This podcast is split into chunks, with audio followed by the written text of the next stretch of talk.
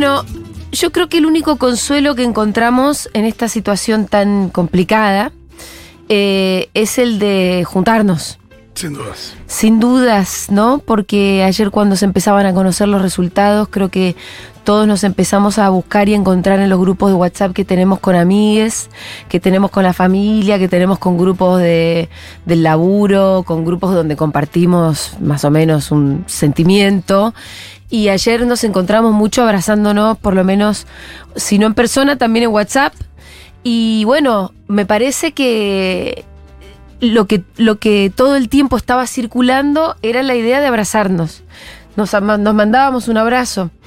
Eh, y hoy me parece que lo que queremos hacer con nuestra audiencia, sin duda, es mandarnos un abrazo.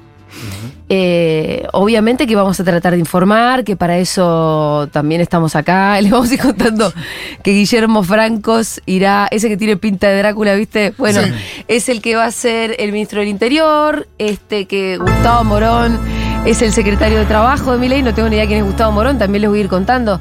Eh, lo que no sé, porque toda gente desconocida, Diana Diana, Mondino a la Cancillería, Correa Píparo sí la conocemos, eh, célebre Ah, por sí. haberse convertido en una de las, de las justicieras de la mano dura, estará ahora a cargo del ANSES. Randazo, Iguacel y Pichetto, los nombres que suenan, dice ahí un graph de... Sí, a Pichetto lo nombró como un nombre importante para el mundo legislativo. Sí, bueno. Eh, ahí veremos cómo se va a ir, mando- se va a ir armando el gabinete de, de Javier Milei. Iremos, veremos cómo se va reorganizando el mapa de poder de la República Argentina. Yo creo que la elección de ayer eh, cambió las cosas tal y como las conocemos. Pero bueno, tal vez tampoco tan definitivamente. La verdad que la historia argentina nos ha dado enormes alegrías y nos ha dado enormes calamidades y siempre sabemos que de todas se vuelve. Que siempre de, de las alegrías, cuando, cua- por, los momentos buenos se terminan y los momentos malos también se terminan.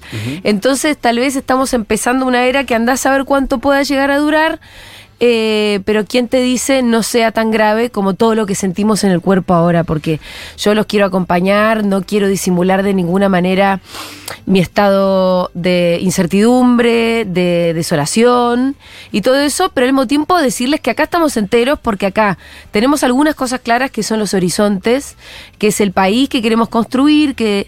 eh, saber en qué momentos replegarnos, saber en qué momentos juntarnos y además darles la siguiente certeza que es, así como ustedes saben que sus amigos van a estar, que el gremio va a estar, que la organización va a estar, esta radio va a estar. Futurock va a estar y lo que lo último que podemos resignarnos al embate de la derecha es eh, son los lazos sociales, porque la derecha viene con un plan económico que ellos lo intentarán llevar a cabo, tal vez lo logren en alguna medida, pero ese plan económico por lo general viene de la mano de, o en realidad con la necesidad de romper nuestros lazos sociales. Ellos necesitan que seamos individuos aislados. Eso es lo que no vamos a hacer. Eso es lo que no nos va, con eso no van a poder.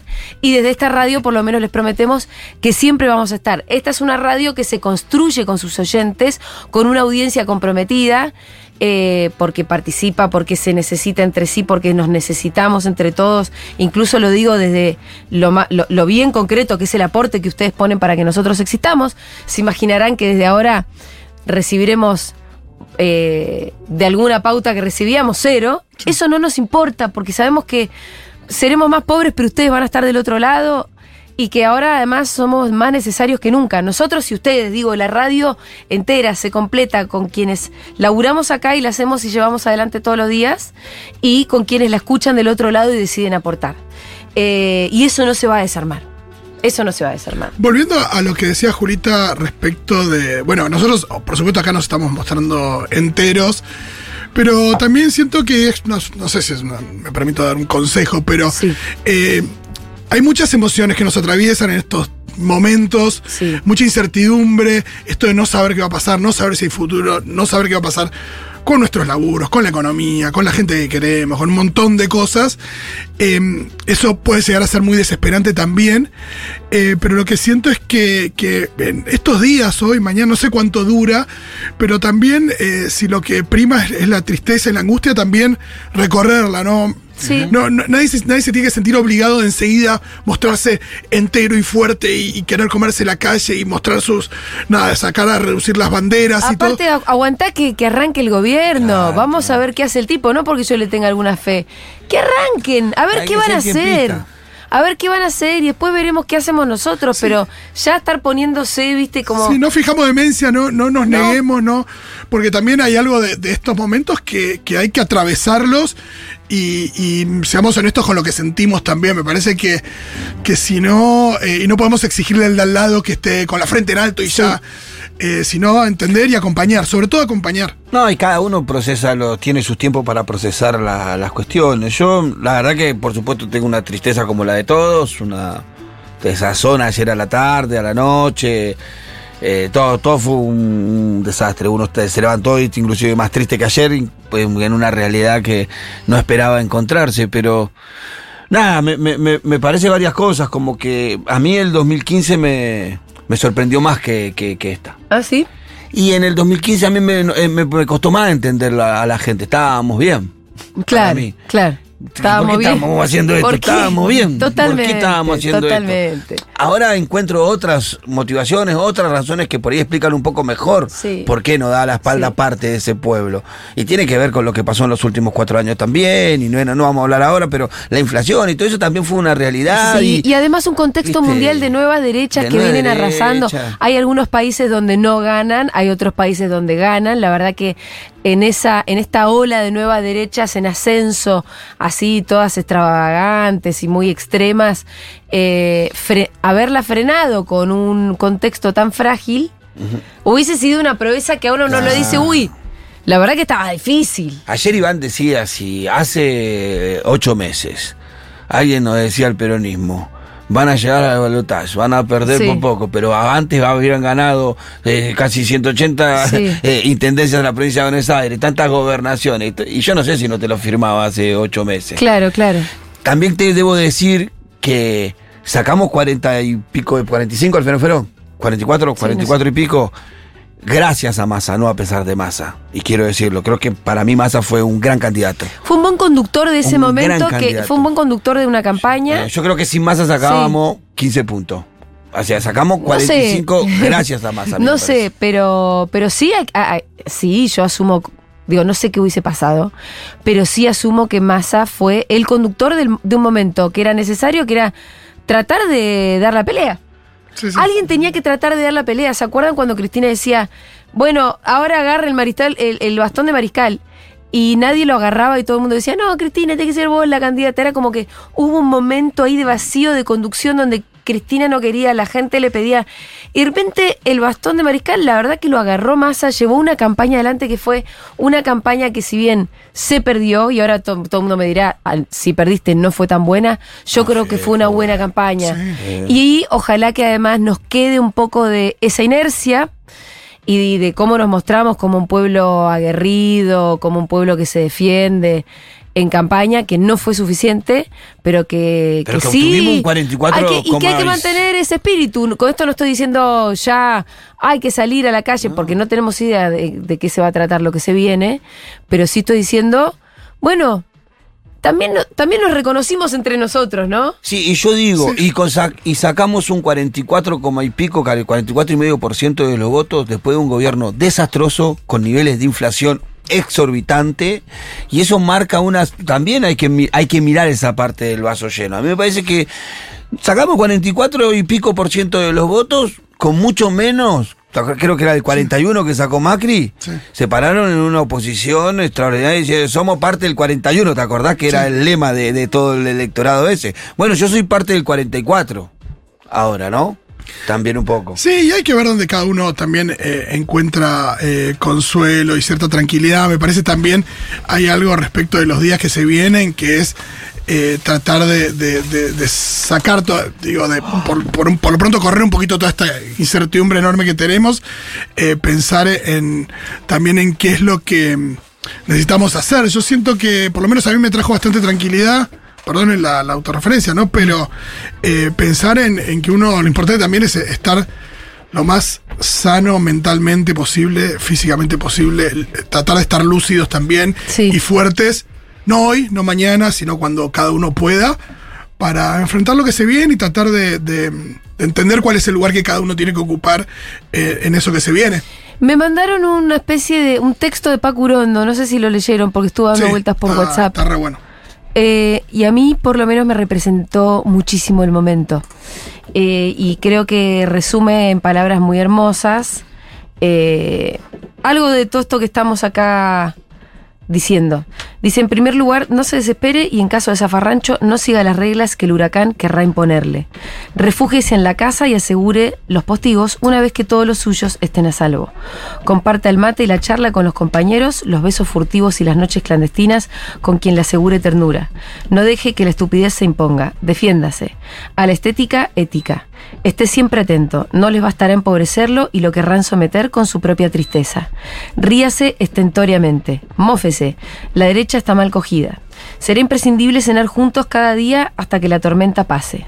Son cosas simples, sencillas, pero no por ello menos eficaces. Diga si al costado buen día, por favor y gracias. Y la concha de tu madre cuando lo soliciten desde arriba. Tírele con lo que tenga, pero nunca solo. Ellos saben cómo emboscarlo en la desprevenida soledad de una tarde. Recuerde que los artistas serán siempre nuestros, y el olvido será feroz con la comparsa de impostores que los acompaña. Todo va a estar bien si me hace caso. Sobreviviremos nuevamente, estamos curtidos. Cuidemos a los pibes que querrán podarlos. Solo es menester bien, solo es menester bien per- perchetrarse, Pertrecharse. qué palabra difícil, y no escatimarnos amabilidades. Deberemos dejar a mano los poemas indispensables, el vino tinto y la guitarra. Sonreírles a nuestros viejos como vacuna contra la angustia diaria. Ser piadosos con los amigos, no confundir a los ingenuos con los traidores. Y aún con estos, tener el perdón fácil para cuando vuelvan con las ilusiones forreadas. Aquí nadie sobra. Y eso sí, ser perseverantes y tenaces, escribir religiosamente todos los días, todas las tardes, todas las noches, aún sostenidos en terquedades si la fe se desmorona. En eso no habrá tregua para nadie, la poesía le duele a estos hijos de puta. Paco Urondo. Bueno, eh, no sé, un montón de cosas lindas y bien dichas. Hola Fede, ¿cómo estás? ¿Qué tal? ¿Cómo les va? ¿Habías leído la poesía de Paco Urondo? Eh, no, no. ¿Te gustó? Va, poesía, es como un texto. Sí, qué sé yo, está bien. Que son momentos donde cada uno que se agarre. Sí, sí. ¿Qué es eso, eh? ¿Dónde, dónde? Eh, no, yo, yo, eh, mm, empezaría a bajar las dosis de dramatismo, no porque lo que venga va a estar bueno, sino porque me parece que hace muy bien andar ahí regodeándose. Eh, yo entiendo, hay gente que está preocupada, preocupada por, por su propio futuro, por el futuro del país. Está muy bien y lógico que eso pase. Eh, hay dos o tres cosas que dijo Estela hoy a la mañana, entonces me quedo con las palabras de Estela. Es- esto es una democracia, la gente eligió. Acá no hubo un golpe de Estado. Digo, porque estamos sobregirados a veces, ¿viste? Ya, todo bien, pero Paco Urondo, un tipo que, no sé. eh, no, no, está eh, ahí hay un montón de cosas valiosas en lo que dice, ¿eh? No, no, lo que quiere decir, déjame mi, mi parecer, para, para que no sea igual al tuyo, digo, para porque haber gente sintiendo cosas distintas.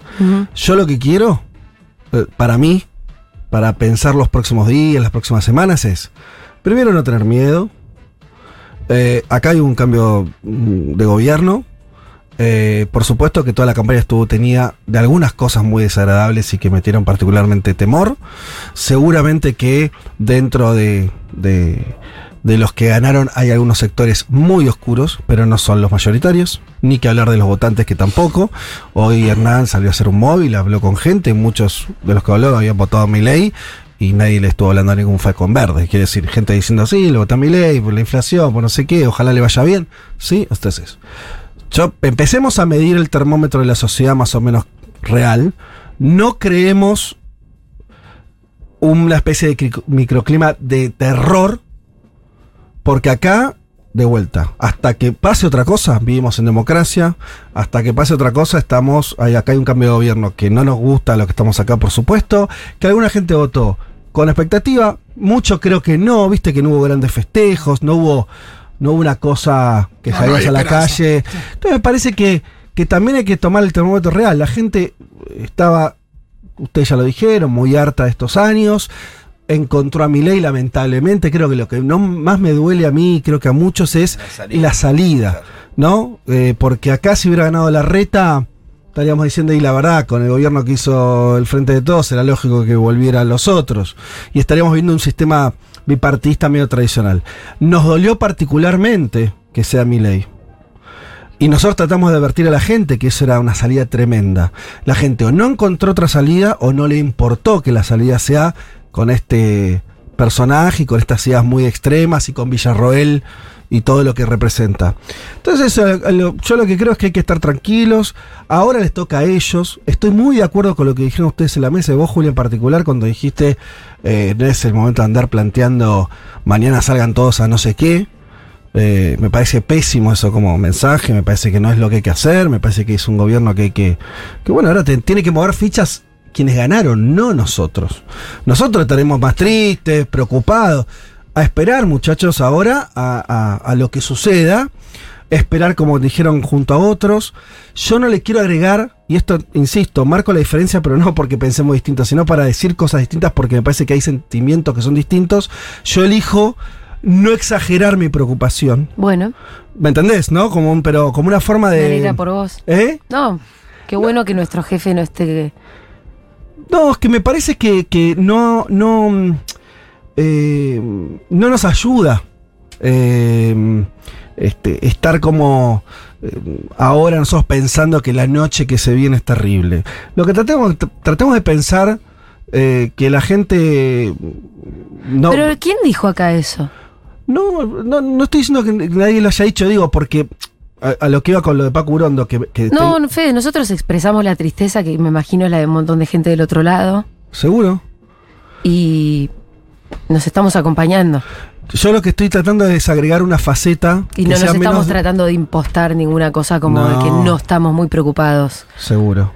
Lo que, lo que quiere decir es que es un momento también interesante para, mm, eh, tomando todas las palabras que habían dicho, que habías dicho vos particularmente, estar acompañados y demás, solamente lo que digo es, también veamos eh, que, eh, que estamos hace, son las palabras de Estela, no las mías, hace 40 años que vivimos en democracia, acá el pueblo fue el que decidió este rumbo, no vino un extraterrestre, por más que en mi ley nos parezca eso. Eso a mí me parece una de las cosas más preocupantes, de hecho, y de Bueno. las cosas que más me duelen de todas. Claro, a mí lo mismo. Que la gente haya, no haya encontrado otra Sí. salida que no sea la Milei. Pero bueno, así, así fue. Eh, a lo que voy es que esto, claro que es mucho más sano que otras salidas autoritarias. Esto por ahora no lo es. Eh, por supuesto que el personaje despierta todos los, miedos posibles. Lo que digo es que no agreguemos más miedo.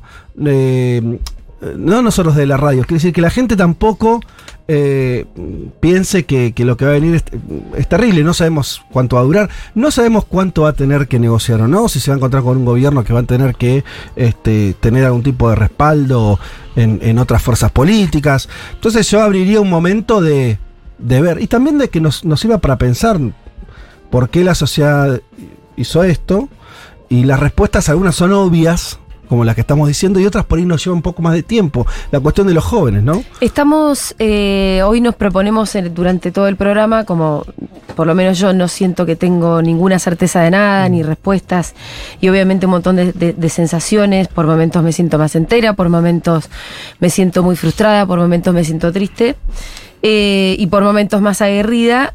Vamos a ir conversando con amigos, amigos de este programa, y vamos a empezar a saludar, por saludar a Pedro Saborido, que está en comunicación. Hola Pedro, ¿cómo estás?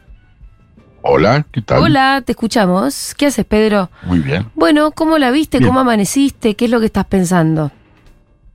A ver, eh, primero me voy a tener que sacar una especie de delay que tengo ahí, que me va a ribotrilizar más aún, em, porque empiezo a hablar para atrás. Em, me- me- primero, no, no, no, no, no caer siempre esta cosa de la sociedad argentina, el pueblo argentino. Eh, eh, 11 millones votaron una cosa, 14 millones votaron otra, ¿no? Sí. eh, la democracia hace que en un balotaje tenga 3 millones o 600 mil votos, como en su momento tuvo de diferencia Macri, este, vos tengas que ceder un montón de cosas para que gobierne otra persona y haga un montón de cosas que vos no querés, no quisieras que hagas y por eso votabas al otro. Eh, entonces, eh, sé que es más difícil pensar en la transformación eh, de un montón de cosas que es transformarnos primero a nosotros, porque evidentemente lo que pensamos no es la mayoría, no, pensamos como mayoría, o no suponemos que iba a alcanzar con hablar de democracia hablar de, de Malvinas. Bastante debe haber alcanzado para que eh, estuviéramos en, en- en- en un balotaje con, con dos locos. Un- uno que se proponía como presidente con 140% de inflación Sí. y- y representando un gobierno que no dio satisfacciones, ¿o no? Claro. Por lo menos a un montón de gente que la votó en Sí, contra, que sí. tradicionalmente vota al peronismo. Eh, terminar de asumir que el peronismo no puede seguir teniendo mo- modales de, de mayoría y arrogarse la representación de los humildes, cuando no la ya estamos, hemos demostrado que no la tiene, y girar en base a eh, fantasías como se van a ir de fin de semana todos, los chetos se van de fin de semana largo, y bueno, no se fueron tantos, votaron un montón y un montón no se iban a ir, a- a ir porque eran un montón de gente que no se puede ir un fin de semana y apenas puede llegar a fin de mes. Eh, y entonces, eh, frente a una circunstancia así, eh, eh, en, en una forma de votar en donde es, es difícil decir, che, y sirvió la, si perdiste, sirvió la campaña del miedo, Eh, y si no hubiera campaña del miedo, por ahí perdíamos por 30 puntos más de diferencia. Eh, y no sirvió la micromilitancia de hablar de Malvinas, y yo creo que sí, que sirvió mucho, yo creo que se podría haber perdido por mucho más es evidente que se perdió por mucho más y, y- y empezar a entrar en esas especulaciones que le pertenecen más al mundo de la macro y al mundo de la, del electoralismo, que es los aparatos, los fiscales, etcétera, etcétera, etcétera, y especular con esas cosas, ¿no? Que se ha hecho. Sí, sí, totalmente. Eh, eh, entonces, claro, cuando uno llega en esta elección de, lo- de locos, de decir, ministro de Economía con 140% de inflación, saca, eh, o- yo diría, ¿por qué no perdió por más? ¿No? Sí, sí, también podemos ¿Por qué no perdió así. por más? Claro. ¿Por qué? Porque la verdad que era es una batalla de mundos de los de, de intangibles y hay que asumirlos que no terminan de volverse tangibles o por lo menos no se los cuenta de manera tangible como puede ser eh, Malvinas, el litio, la soberanía y un montón de cosas con respecto a una economía que no tiene nada que ver con todo eso, sino que tiene que ver con el día a día de viajar como el orto una hora y media o andar arriba de una bicicleta para sacar dos mangos, ¿sí? Eh, eh, entonces, exigirle a mucha gente eso es difícil, ¿no? Eh, exigir que evidentemente hay muchas variables en las cuales hay mucha más gente que es, más lo que odia a un peronista que lo que ama a la democracia. Lamentablemente es así. Eh, y no le importa votar a una persona. Que eso que vimos alguna vez en el 2 por 1 o, o- o suponiendo triunfos culturales como la película 1985 se va a traducir después en votos, ¿no? Y no es así. Entonces, eh, ese me espanto porque la pasamos todo como el ojete, la gente queda eh, boleada, eh, hay gente que no pudo dormir, gente que estaba más entera anoche que hoy a la mañana. Sí, ¿viste? mucha.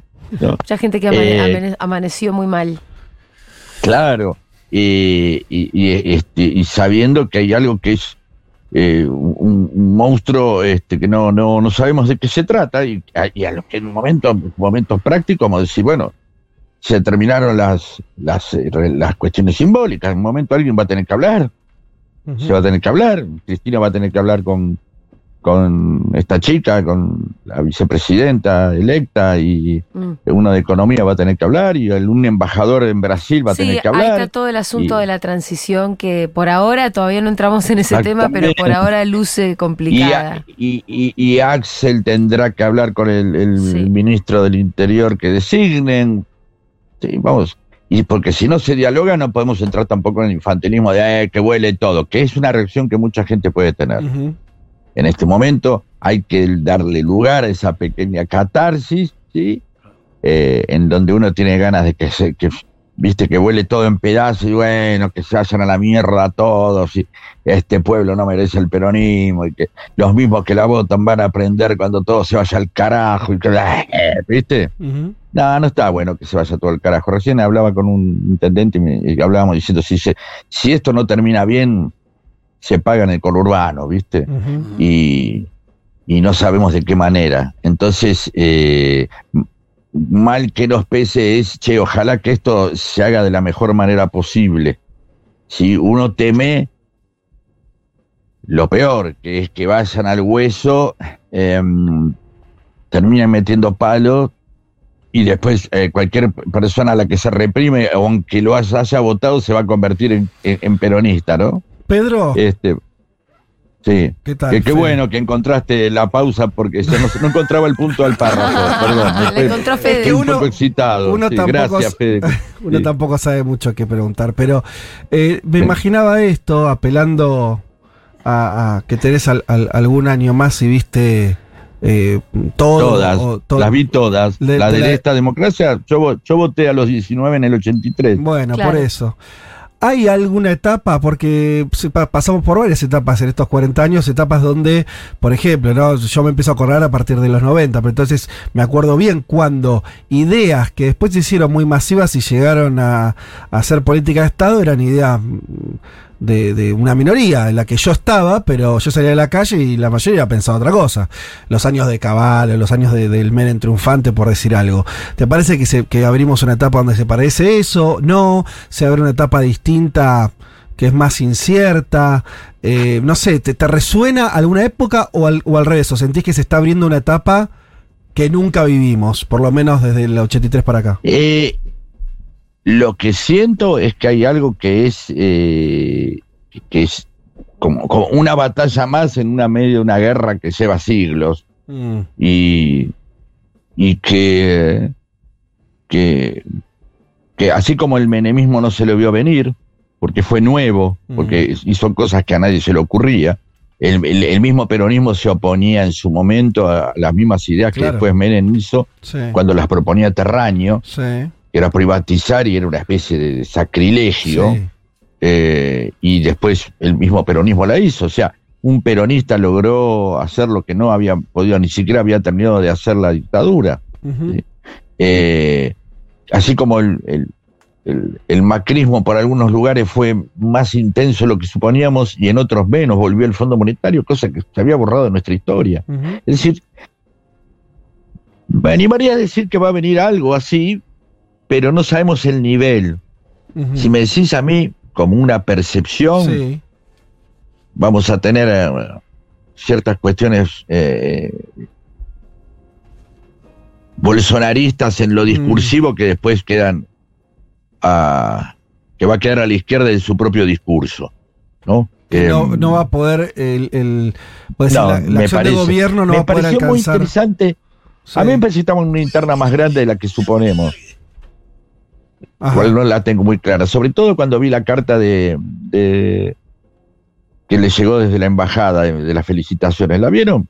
El, el tweet Lo de que Stanley o otra cosa. El tweet de un- Stanley un- y después el mensaje que vino desde la Casa Blanca. Hablando de derechos humanos, cambio climático. ¿Qué le decía la Eh, carta? bueno, y marca como unas cosas, bueno, Tito es por acá.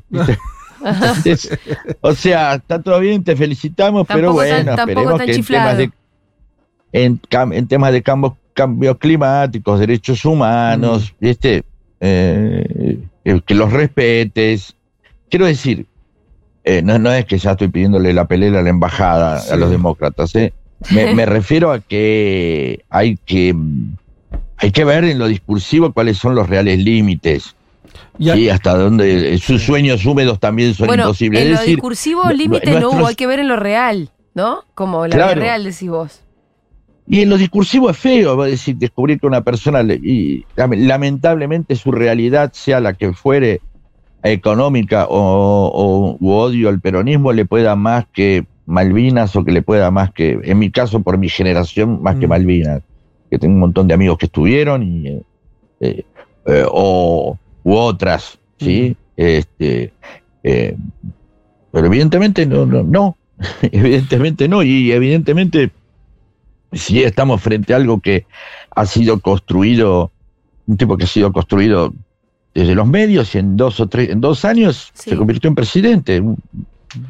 Entonces sí, estamos en la, en la era del entretenimiento Mm. y, y- y la tenemos que tener en cuenta. Y, y no, no voy a decir toda la culpa la tienen los partidos políticos, porque siempre me acuerdo una cosa que, que, que- que decían ustedes cuando dijeron hacer Futuro Rock. Eh, hay que hacer un medio, tiene que estar bien hecho, tiene que ser atractivo, por lo menos para... ¿Te acordás que hablábamos eso Ujú. una vez en el bar La Academia cuando lo estaban Sí, soñando? sí. ¿Se acuerdan? Sí. Bueno, yo creo que también es la hora de empezar a dejar de quejarnos de que los otros juegan mejor. Mm. Es esa.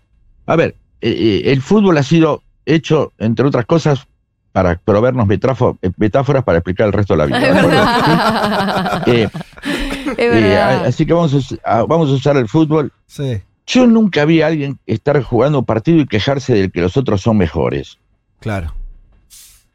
No, Más eh, pero tienen los medios de comunicación. Sí, tienen los medios de comunicación. y Hacé los tuyo. lo hacen bárbaro. Y lo hacen bárbaro. Sí. ¿Cuánto, y ¿Cuánto tardamos nosotros en generar algo que, aparte de correcto, sea entretenido? Eh, entonces, digo, es parte del aprendizaje, creo que va, vamos a ir una vez para otro lado, ahora van a decir todas las quejas, Massa no era el candidato, Mm. un discurso de centro derecha no servía, aquello. Yo me opongo a todo eso, creo que fue una experiencia tremendamente maravillosa Mm. en la que frente, eh, defendiendo algo que no tenías un puto argumento para defender. Sí, ah, mira, Pedro, una cosa Hay que, que está- reivindicar esa campaña, lo hicimos hace un ratito, Por estoy de acuerdo con eso. supuesto. Re- por recién, con, supuesto. recién con Julia eh, y con la mesa intercambiábamos opiniones. Acá habían traído un, un poema de, de Paco Urondo. Al final quiero hacer una aclaración, no era de Ah, Pacurondo, que- sino que Exactamente, Bien. cada vez que llega ese poema es porque Alejandro perdimos. Robino. ¿Quién? Es de Alejandro Robino, es un poema hermoso, pero Claro. cada vez que me llega es porque perdimos. Sí. bueno, Yo no Es- lo había es, un, leído es- nunca. es un poema, eh, yo digo, se largó la temporada de poemas contenedores. bien, claro. Y después por- No Paco había leído, Urondo y después, después, y el lugar después- común. No, no, lo que yo le y- ver, no, pero- pero- eh, no es un lugar común. Es, es un lugar común y es obvio porque es real y porque es necesario. No, pero yo iba a esto porque, porque eh, leía el poema, obviamente, que tiene un montón de cosas, que, que imágenes que son, eh, eh, que interpelan en, días como hoy, con esto, como Claro. decís, de la derrota, pero, decía yo, pero, ponía un- hay una diferencia, porque también me parece que está bueno y por eso estamos llamando a gente todo, porque acá los sentimientos no es que estamos sintiendo todos exactamente lo mismo. Yo tengo una sensación de Ni que tenemos la posta, ¿no? no va a servir tanto. No tenemos la posta. No, claro. Y que no va a servir tanto solamente refugiarnos en, en viejas nostalgias, en viejas formas nostálgicas. No, Me parece claro. que hay que salir medio para adelante porque hay cosas que son muy nuevas. Esta, este gobierno que vamos a tener es medio extraño.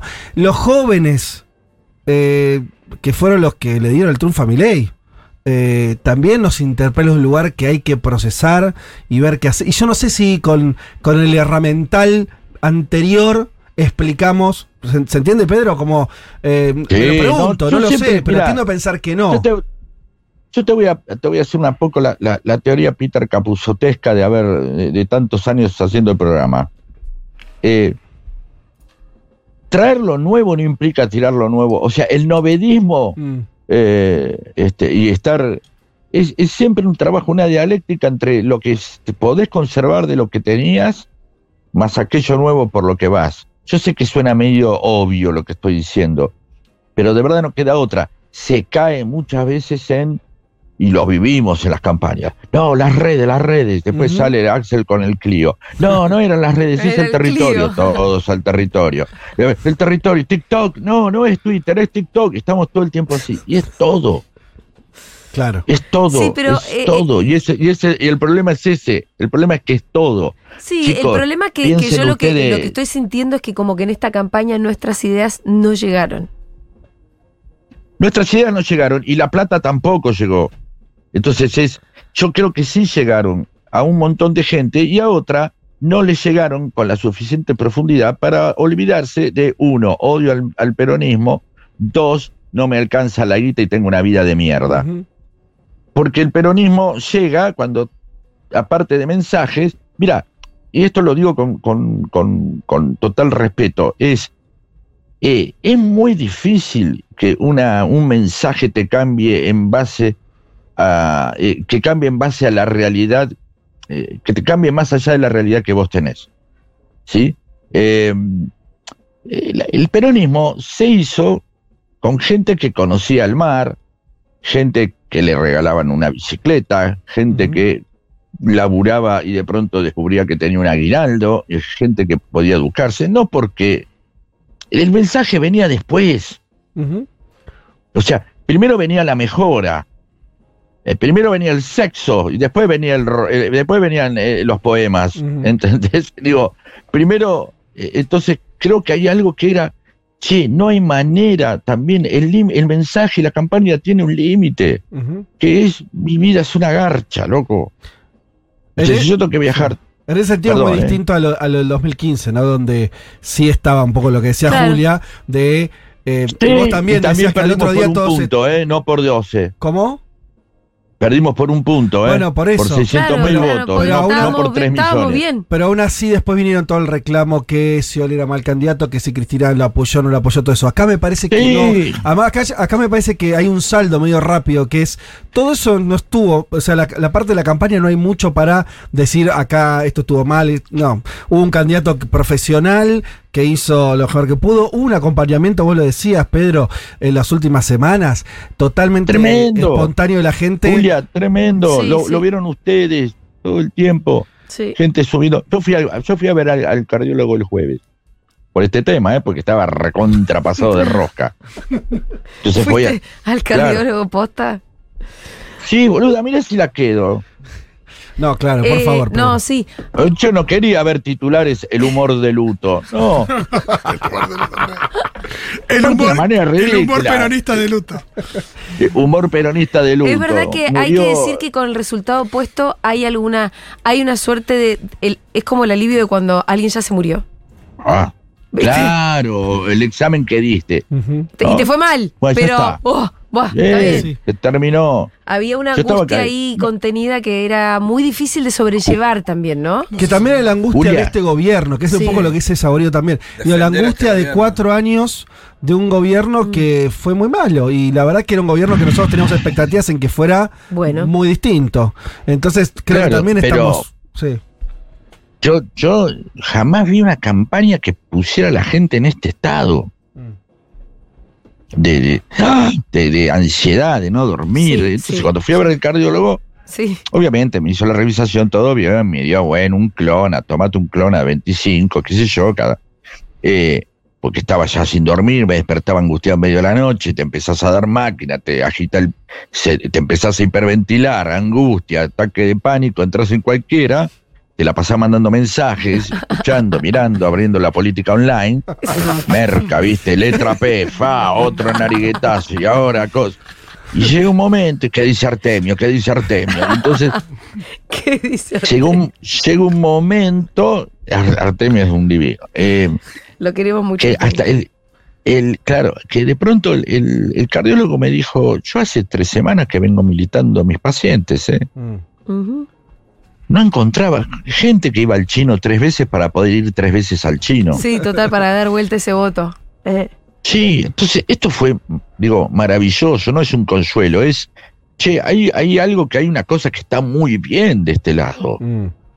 está muy bien, no alcanzó, pero salí, eh, de verdad, eh, pensémoslo como diciendo, bueno, guarda con empezar a refugiarnos otra vez en las melancolías y, no, está bien, es una etapa de cariño, de cuidarse, de mimarse, eh, y, de, y de estar atentos a lo que viene y a, y a seguir, eh, este, y a seguir, y, y que de verdad sentís como que, bueno, hay algo que está piola también. Eh, en todo esto, es fatalmente piola. Lo nuevo ya no va a ser nuevo por decisión, es nuevo simplemente por decantación biológica. mm. ¿Cómo sería? Va a tener que ser nuevo. Ya está, ya, ya, gente que está muy grande. Ah, ok. El recambio, el famoso Sí, recambio. digo, el re- es- claro, bueno. sí, y además me parece ¿cómo? que la refundación de lo nuevo viene sobre una realidad ya como otro país, ¿no? Otro país, pero también, ¿sabes qué? Una identidad fuerte. Hay un montón de gente que piensa lo mismo, que está junto, que se sienta con vos. ¿Qué es una identidad? Aquello que te hace doler. de una manera o gozar de una manera que a otro no. Mm. ¿Sí? Es simplemente, Julia, ¿de qué cuadro sos? No tengo ningún Justo cuadro. Julia no sabe de qué cuadro. Pero preguntale al Justo Pitu. Julia. Uh, Preguntale al Pitu. soy, Pitu, ¿de qué cuadro Boca, sos? de Boca. No sé lo que sufre. perfecto, listo.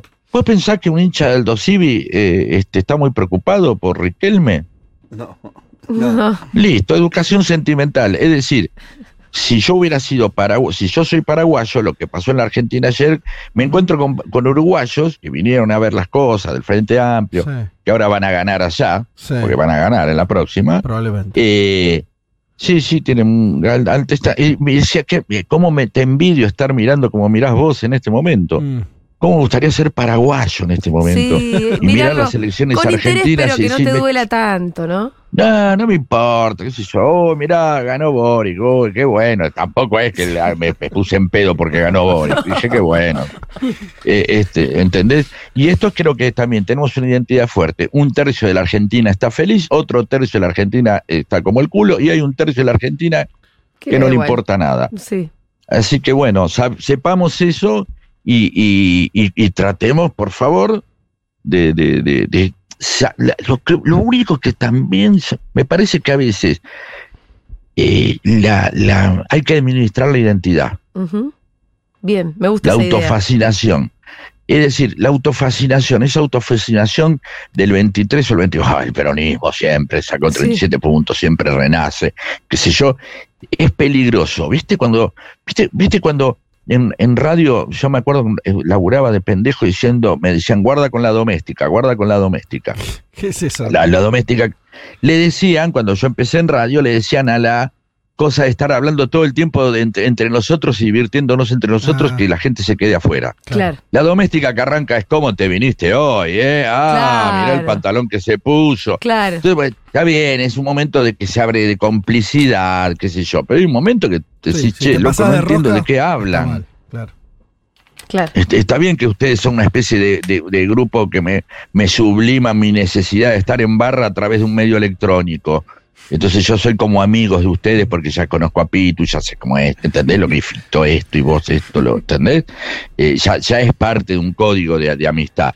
Pero tenemos que tener cuenta con nuestra propia autofascinación, de creer que, porque somos mejores y porque como somos mejores vamos a ganar. Sí. Eh, y evidentemente esas autofascinaciones son maravillosas para sostener la identidad, pero si, si esa identidad te permite ver algo de lo que ocurre afuera, y como nos pasó, que todavía nos... No es que no lo veíamos, es que no sabíamos qué decir. Mm. Si lo único que teníamos para decir era pedir perdón, Mm. ¿o no?